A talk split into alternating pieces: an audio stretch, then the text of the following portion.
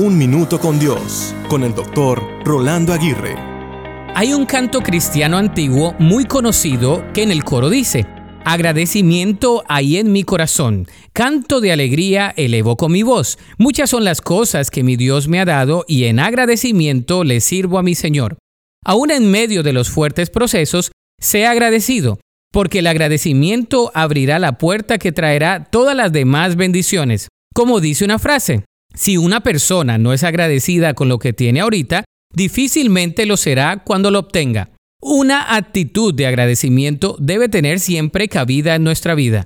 Estudios muestran que la gente agradecida es más feliz, porque en vez de preocuparse por las cosas que le faltan, agradecen por lo que tienen y logran experimentar plenitud alcanzando la madurez emocional.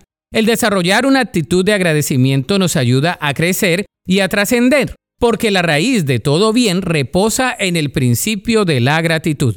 Entonces, ¿por qué estás agradecido hoy? Enumera la lista de las cosas por las que estás agradecido. Fomenta una cultura de agradecimiento y agradecele a Dios. Saldrás totalmente reconfortado, animado y desafiado. La Biblia dice en el Salmo 75.1, Te damos gracias, oh Dios te damos gracias porque estás cerca. Por todas partes la gente habla de tus hechos maravillosos. Para escuchar episodios anteriores, visita unminutocondios.org.